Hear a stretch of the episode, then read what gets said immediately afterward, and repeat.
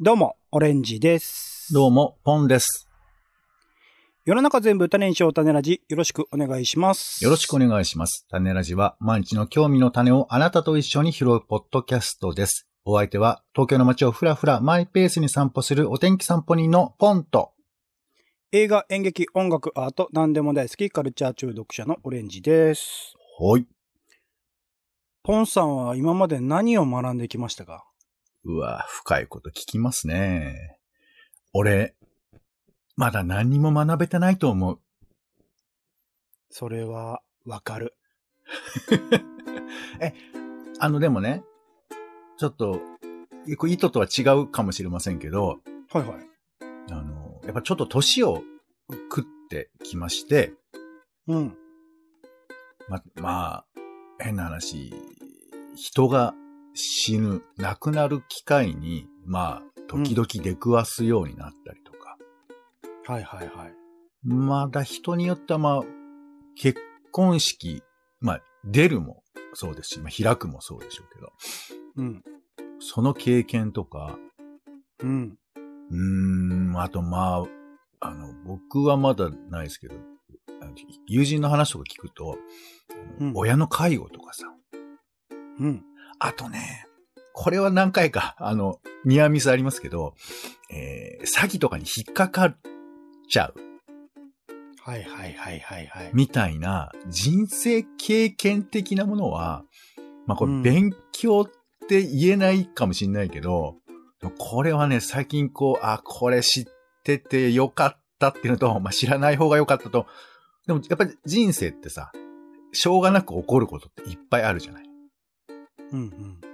で、これは、やっぱりこう、勉強だよねってすごく思っちゃってます。最近。はい。しかもそれってあれだよね。多分自分で経験しないといくら本とかドラマとかで見たところでどうにもならないやつですよね。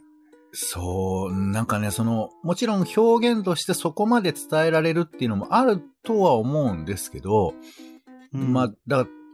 例えばの例で言えばさ、この深い川が流れてそうなのは、えーっと、最近あの、朝一とかでも、あの、分割してドラマ、今やってるんですけど、あの、生理のおじさんっていうドラマがあって、はいはいはい。前に一回ね、スペシャルでやってましたね。そうそう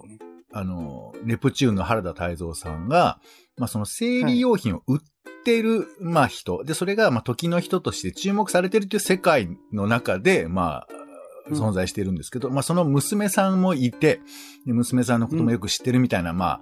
でもまあ女の子だよね。女の子のそういうところまで知ってることってどうなのかみたいな、なんかまあそんな話なんですけど、うんうん。例えば、やっぱ、一応男性として生きている上では、これが分かった顔できるのかとか、あと分かった顔してていいのかみたいな話もそこでは繰り広げられたりするから、うん。なんかこう、勉強っていう言い方で言っちゃうと、勉強しただけでしょみたいなことすら言われるようなこともあったりするから、まあ、ん。人生経験っていうのは本当に致し方ないけど、積む、もしくは積めたラッキーさそこに至らないとね、うん。それは得られないことなんですけど、なんかそういう、その、勉強とも言えないけど、でも学んどかなきゃしょうがないことっていうのがあるんだなってのはちょっと最近思ったりはしてますね。まあ当然自分自身が今までの人生の中で人生経験としてまあ学んだことの方がね多分多いっちゃ多いけど確かに学んでないことが気になるっていうのはその通りだなと思いつつ、うん。まあ僕自身は普通に普通にじゃねえな。えっ、と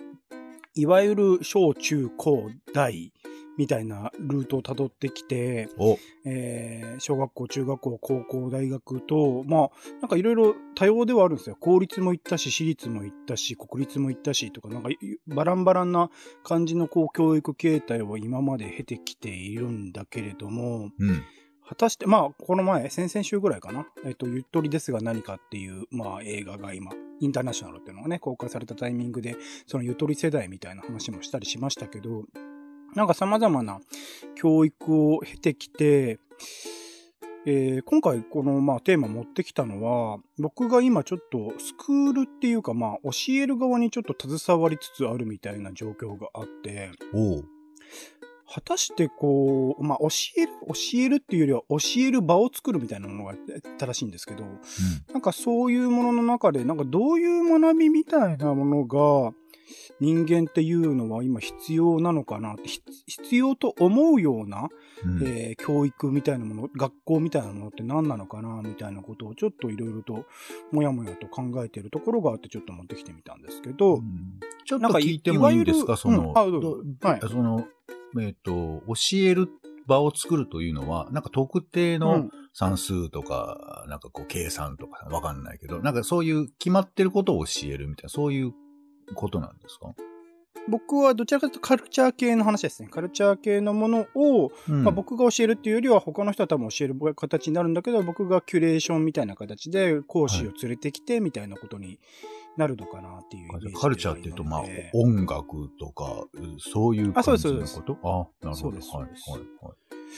なんかそういうものを考えたときに、まあでもそういうニーズ、もちろんそのカルチャー好きとか、その教えてる講師が好きとかって切り口もあるんだけど、まあそもそもにおいて、なんか、ま、人間が学びたいことみたいなものと合致してるとより強いよなと思うところもあったりとかして、果たしてこう、人間っていうのは能動的にどういうもの受動的ないわゆる義務教育における小学校、中学校の教育みたいなものはあって、それはそのまんま、えっと、存在、クラスの中で存在してれば、まあ、自分で意識的に勉強するもんだったりすると思うんですけど、そうではない、うん、自分からこう学びに行かなきゃいけない。まあ、高校、ん？高校まで義務教育でしたっけ？あれ？小中高？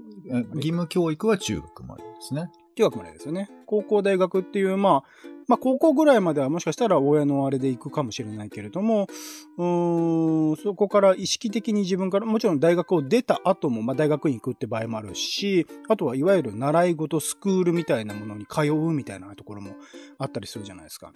はい。そこら辺、まあ、ポンさんの経験も含めて、えー、聞いた上で、なんかどういうものは今学びたいと思ってるのかなみたいなところ話せればなと思ってるんですけど、はい、僕自身結構ね、スクールっていうものが実は好きで、特にね、社会人になってからかな。大学時代とかは、まあ、大学の勉強とかだけで精一杯みたいなところもあったし、大学以外の、えー、課外活動、えー、なんだ、なんて言うんだっけ、インカレって言うんだっけ？まあ、あの、いろんな大学をまたいでの学生団体みたいな活動とかもやってたりしたから、そういうものを憂鬱にしてたがゆえに、あえてそのスクール、まあ大学時代からスクール通う人いるじゃないですか。な何らかの、その技術を、ダブルスクールなもそうですし、うん、はいはいはい。あのね、資格を取るためのスクールとかもありましたよね。うん、とか、そういうものに通ってた人もいたけど、僕はそういうのには、一応なんか体験みたいなのでね、あの、税理士じゃなくてなんだ公認会計士か。公認会計士の、なんかそういうスクールの体験授業みたいなの受けたりしました。一応小学部だったんだね。受けたりしましたけど、でもがっつりとは関わってなくて、どちらかっていうと社会人になってから、ある程度その、まあ仕事の中で流れができてきて、時間と、まあ金銭的な、まあ毎月ね、いくら払ってもらえるみたいな余裕が出てきたタイミングで、いくつかその、えー、スクールに通っていて、例えば、あの、自分、えー、会社内で新たにこう会社を立ち上げるための起業する学校、え、ー、と、スクールみたいなのも通ったし、あとは、なんか、ランニングとかのスタイルを学ぶような学校とかにも通ったし、みたいな。はいはい、なんかほんと趣味とか、あと実務、仕事面も含めて、いろんなものに、あの、パラパラと参加してはいたんだけど、このスクールっていうのを今振り返ってみると、まあ、僕自身がその継続性がないっていうのもありっていうか、そこらが大きいような気もするんだが、今につながってるものっていうのが、そのスキル的な面と、あとは人間関係的な面で、ほぼないんですよね。まあ、その無意識化において、もしかしたらランニングのスタイルみたいなものが体に身についているってことはあるかもしれないけれども、なんかそういうのが今残っている感触がなくって、なんて言うんだろうな、その、まあもちろん後に残るからいいとかっていうものでもない。そのと時々で楽しめてればいいとか、その時々でもしかしたらスキルが一時的に付加されて、何かしらその時の仕事とかプライベートで役立ってたかもしれないっていうのはあるのかもしれないんですけど、なんかその、今思ってみると、あのスクールに通った時間、払ったお金とかっていうのは、どこまでその自分自身の経験、最初のポンさんの話でいう人生経験みたいなものに生きているのかなと思うと、ちょっともやもやするところがあって、なんか自分自身が作るのであれば、せっかくならばこう一生涯、その後、あの、生きていく上でも、なんか残っていくような、まあ、うん、経験であり、スキルであり、人間関係みたいなものができたらいいな、みたいなこともちょっと考えていたりはするんですけど、ポンさん自身、まあ、あのー、受動的な、えー、まあ、いわゆる学校教育っていうところと、あと能動的なスクールとか、あとお習い事とかね、そういうもので、通ったもので今、はい、はい、印象的なものとかってあったりしますか？そうね。一応僕あの、生意気にあの、大学で法律学んでたんですよ。あ、そうなんですね。ええー、意外。何？法律遵守しない奴が何言ってんだみたいな？逆にね、でも法律、法学部の方が法律遵守しない、そのスレスレをいけそうですもんね。どこまでが法律で書かれてるかお前知ってる？みたいな。やめなさい。一応あの、憲法ですよ、憲法。はい。憲法好きっていうのはね、前に話、憲法好きって憲法のね、勉強会とか参加されてるって話は、種ラジでもしてましたよね。うん。まあ、だから、そういう、世界は法律で作られているんだと、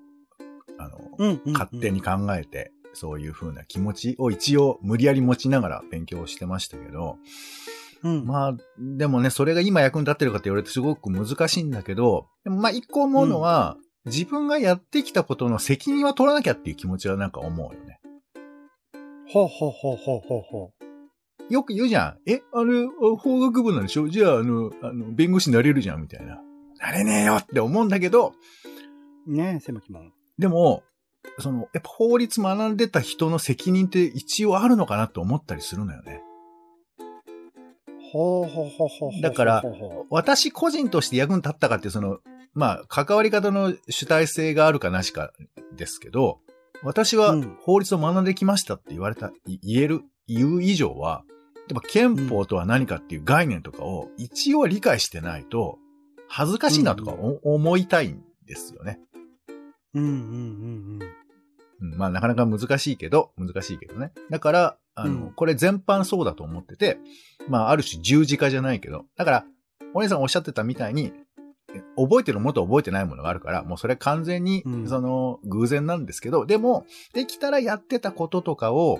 例えば喋る時とかもあるだろうし、なんか経験してたことを何か肉としているとつもりがあるなら、一回でもやったことにやっぱりちょっと責任を取れるようにしておきたいっていう気持ちは、なんかうっすらあります。難しいんだけど。っていうのは、思っているんだけどできてないってことを踏まえてですけど、僕あの、編集の学校には行ってたのね。ああ、はいはいはいはい。あの、いわゆる大手のやつですか？あ、大手じゃないかな、どっちかというと。あ、違うとか。うん。うん、だけど、自分で学校お金出して行ったりとかもしてましたよ。うん、うん、あと、まあ、あとね、世田谷の方にある、えー、なんかいろんな学部を作ってる学校がありますけど、あそこにも何回か通ったことはありますかね。うん。うん、本当にいろんな、いろんな学部があるんだよね。なんか、蕎麦打ち学部みたいなものから、えー、うん、なんか編集について考える、ま、学ぶ学部みたいなのもあったりとか、そういうのも行ったこともありますよね。うん。うん、で、特にその編集とかで、なんかやっぱこうね、その時やっぱり印象残ったのは、あの、いわゆる学校なんだけど、ちょっとその、私的な塾みたいなニュアンスがあったから、うん、なんか言ってたんだよね、その、指導してる側も。あの、うん、学ぶことは学べるけど、でもやっぱここで誰と会うかとか。うん。ですよ。いや、それしかないかもしれません。みたいな。なんかそんなことを言ってて。うんうん、で、いろいろね、学校っぽいこと言って、まあ続かないとか、なかなか記憶に残らないとかあるけど、ぱその記憶に残す方法を自分でどう考えるかだよね、きっと。うんうん、うん、そこで言ってた人とちょっと喋るようにして、だから、直接その学びじゃないけど、その人と時間を共有することにそのことを頭の中でこう反芻する時間を作るとかさ。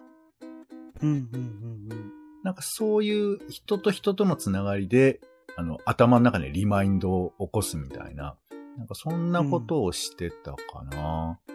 うん、なんか、そうね。うんはい。僕も結構学校好きで行ってたりしてましたけどね。うん、そんな感じです。そこのなんか学びとか、いわゆる人間関係で今も持続しているな、みたいなところ、さっきまあ心構えとかね、責任感みたいなところっていう話は法学部であったっていうところですけど、その編集の学校とか他のポツポツとかやったスクールで今もなんか残っている学びとかってあったりしますか？あと人間関係とか。いや、これはね、どうなんですか？そのなんか、いや、正直ゼゼロに近いと思うよ。多分うーん、やっぱそうっすよね。でも、さ、別にそれ、今そうだからって、それが、なんか、どうだって、あんまり思わない。うん、わかるですけどうんそうですね。その時がっていうのもありますよね。そうそうんんなんか、え、そんなの役に立たないじゃんとか、えそれでどうせいなくなるんでしょとか言う人いると思うけど、なんかそんなせこい話じゃない気もするけどね。その人と出会った時間とかさ、そういうことは別に忘れるわけじゃないから、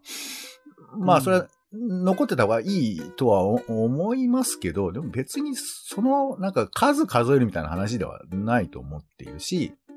そのね、うん誰かも僕のことを偶然思い出すかもしれないじゃん、パッと。うんうんうんうんでそうまあ自分自身もありますもんね。ああ、なんかあの人どうしてるかなみたいなことね、ことありますもんね。そうそうそう。あいつあんなこと言ってたなっていうこととかさ、なんかそういうことのうんトゲがど何個ぐらいあるかみたいなぐらいなことでしかないと思うから、なんか今でも残ってるかっていう意地悪なことに言わないでもいいじゃんって思ったりは、まあ、するかな。うん。なんか自分自身がこう作る側になった時には、やっぱり今現在振り返ってみて、なんか残るものって何だったのかな？もちろんその当時の時間みたいなものは大事だったりするんだけど、結構その、まあ、あの、運営側の人とも相談していても、えっと、僕自身は当初、えっと、案として出していたのは、どちらかっていうと、そこに参加すればいい。で、参加した中で受講生同士のなんかつながりができればいいぐらいのイメージで、えっと、考えた企画を出したんですけど、うん、向こうから来たフィードバックはどちらかというとやっぱ、まあ、安くないお金を払うものなので、うん。その、その講義というか、そのスクールに通ったら、あの、その人がどうなっているか、まあ、いわゆるビフォーアフターみたいなものを明確化してほしいみたいなことを言われたんですよね。もちろんつながりとかがあるっていうのは大前提として、うんあの、そういう何らかの学び、明確な、まあ、実生活に生きるようなものっていうものが必要なんですよね、みたいなことを言われて、まあ、いろいろともやもやと考えたところはあるんですよね。なんか僕自身も、どちらかというとやっぱボンさんとも近いというか、その、その、なんだろう、た体験をしたっていうだけでもう十分じゃないか。映画とかそうじゃないですか。映画すべてで、えっと、学びがあるわけがないから、その見たっていう体験自体が貴重で、それがどんどんどんどん、あの、まあ、残らなくてもいいっていう考え方ではいたりするので、スクールも同じようなものだとは思っているんだが、まあ、うん万円、なんこうえっと講義何回でうん万円っていうのを払うっていうことを考えると、確かに、うんえーそういうものを残してあげない、あの作る側は特にね、意識しなければいけないことだよなっていうのは、ちょっと思ったところではあるんですよね。まあ、でもあえて乱暴に言いますけど、俺はね、うん。逆だと思うね。本当に。うん、うん、これだけ世の中で、そのオンラインで学ぶことができるとかさ、自覚自習ができる世界になっている中で、あえて場作りして一緒に学ぶとか、学校開くとかね、そういう風な状況の中で、いや、もう仕事してても思うけど、本当に人と人とのつながりとか、その空気とかを作るとか、一緒に物事を考えるみたいなことってすごく難しいわけですよ。うん。うん。で、なんならそういうことが自分個人でできないから学校に来るわけじゃない。うん、うん、うん、とすると、やっぱその、えー学校側ってのは、で情報を伝えるとかいうこととかではなく、その人がどういうふうなアクションを取りたくなったかとか、そのための舞台作りをすることにやっぱりものすごく力を注がないと、ほっといてうん仲良くなりますとか、そんなことでは多分全然足りないんじゃないかって僕は思うんですね。うん、うん、うん、うん。うん、だからもちろん、その何、えー資格が取れましたみたいなのは非常にわかりやすいとは思いますし、知識がね、A からえー Z まで学べましたも大事だとは思うんですけど、それはもしかしたら後でもカバーできるし、なんならやっぱこう、層を積み重ねていかないと、いろんな観点で物事を見ていく中で深まっていくことだけど、でも、うん、どうやってこう、そのことを継続するための仕組みを考えるかとか作るかとか、それを培う人たちとどう生きるかとか、その世界観っていうのを、あの、何、業界観みたいなのを触れるかみたいなことって、なかなか個人ではできないから、そこにやっぱ注力する方が、ちょっと学校の範囲が広いから、なかなか難しいですけど、やっぱ趣味の世界、音楽の世界とかだって、やっぱ知識学ぶよりもっと掴みづらいことを提供したり、あの、共有できたりとかできた方が、例えばね、講師の人と仲良くなれるとかさ、うん、業界ちょっと覗き見できるとか、なんかその方が良いなとか思っちゃいますけどね。なんかそう、その話の中であったのは、やっぱりその、まあ、つながりとか大前提って言ったのは、つながりとかを意識するっていうのは、まあ、当然のこと講師として、そのコミュニケーションを取っていくとか、自己性同士のつながりを設けていくっていうのは、まあ、当然のこととしてやる、プラスアルファ、何らか例えば、その、その時に言われて印象的だったのは、スクールでいわゆるゲストの方をお呼びして、トークイベントみたいなので終わっちゃうパターンっていうのが多くて、それがあんまり今まで、あの、好評ではなかったと。いわゆるゲストの方、経験者の方の話を聞いて、で、あの、質疑応答なんかして終わっていくみたいなものは、スクールとしての意味がないみたいな話があって、うんその場その場で、ちゃんとその、まあ、課題みたいなものを受講生に与えて、ちゃんとそのうん。身につくものっていうものを、それはだだから目あの目に見えた仕事の成果とか資格とかだけではなくって、もっとその、あの、その後の、その人の人生を決めるにあたっての一つの、あの、なんだろう、分みたいなものになるみたいなものを、多分、あの、身につける場にしないといけないよね。実践、だから、より体験的なものではないと、えっと、難しいですよ。人を集めるのは難しいですよね、みたいなところの話があったりとかしたので、なんかポン、まあ、ポンさんが言ってたようなことの、あの、まあ、プラスアルファのところを多分求められているんだろうな、みたいなところは思ったりはするんですけどね。まあ、テクニカルで言うとその優先順位みたいなのがあるから、あの、欲張ってしまうと大変な気もするなとは思いますけど、でも、なんだろうね、なんか、それこそ運みたいなところもあるよね。なんか、うん、うん。僕、今でも当時その編集の学校とか行ってて、なんかすごく印象的なさ、その、その時もインタビューがあったわけ。なんかあるアーティストが来て、でその人と、まあ、ライターの人が喋るみたいな。で、うん、未だにその人の CD とかを聞いたりとかもする感じになってて、だからそのことをいろいろ思い出すんだよね。もちろんなんか課題とかも出たりしたんだけど、なん偶然そういう風なさ、別に有名でもない人だったけど、その人のことをそういう風な気持ちでコミットできたから今残ってたりするから、まあ必ずしもそれね、それをそこまで装置として作るって難しい。ね、心にぐっと残ったものを作るって難しいなとは思いますけどね。うん、でもまあ、うんうん気持ちはわわかるよ。人生変えたいっていう気持ちは、あの、まあみんな言うよね。なんかね。うんわかるわかる。まあだから、いわゆるその、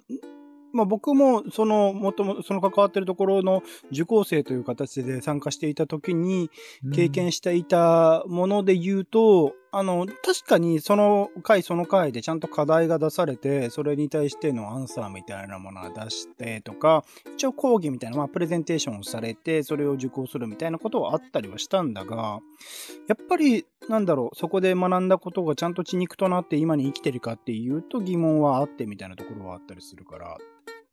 なんかそこら辺の難しい。だから本当たまたま、まあ、その受講生側がね、あの、そ、それでいいんですっていう風に思ってくれるならば、それはそれでいいんだが、僕みたいな、なんかめんどくさいのがいると、なんか、その後ね、いろいろと、もやもやさせてしまう、金を払って時間をかけてもらってもやもやさせてしまうのは申し訳ないな、みたいなところはあったりするんですよね。ね受講生側の裁量がもうちょっとあるような仕組みとかがあるといいのかね。うんうんうんうんうん。なん、か、よくさ、人に教えなきゃって思うけど、教えられる側っていうののスタンスってやっぱ結構制限あると思うわけ。うんうん、真面目に聞くとかさ。なんかうんわかんないけど。なんか、もっと聞聞く側っていうか、受ける側も、ね、もっといろいろ喋れたりとかするとかさ、なんか、じゃあ一緒にちょっとやりませんかみたいな、そういう声掛けを聞く側ができるかっていうと、やっぱほら、主従関係があったりするじゃない？うんうんそういう意味では、こう、もうちょっとこう、そこら辺も変えられると、なんか教える側が常に考えるみたいなことばっかりってのもなんか、もしかしたら今時違うのかなとか思ったりもしますけどね。確かにそうっすよね。なんか先生、そう、昔からなんかそういうところがフラットな場であればいいなっていうことは目指してるところもあって、だからこそなんか僕ら側から、まあ最初に提案したのはどちらかというと、そこに体験するだけで価値がある場みたいなところ、フラットさが維持される、いわゆる教える側、教えられる側みたいなところが強く意識されない場みたいなことを意識あの考えて、僕はあの前提としては考えてしまうんですけど、まあね、実際にお金が発生したりすると、なんかそこら辺の難しさ、その質問をしまくる人がいて、みたいなもので、そこに時間が取られて、みたいな。まあ、ゆとりですが何かでもね、公教育においても、いわゆるその、あのー指導に時間がかかる生徒に対してどうするかみたいな問題が、あの、話し合われたりしてましたけど、なんか、実際に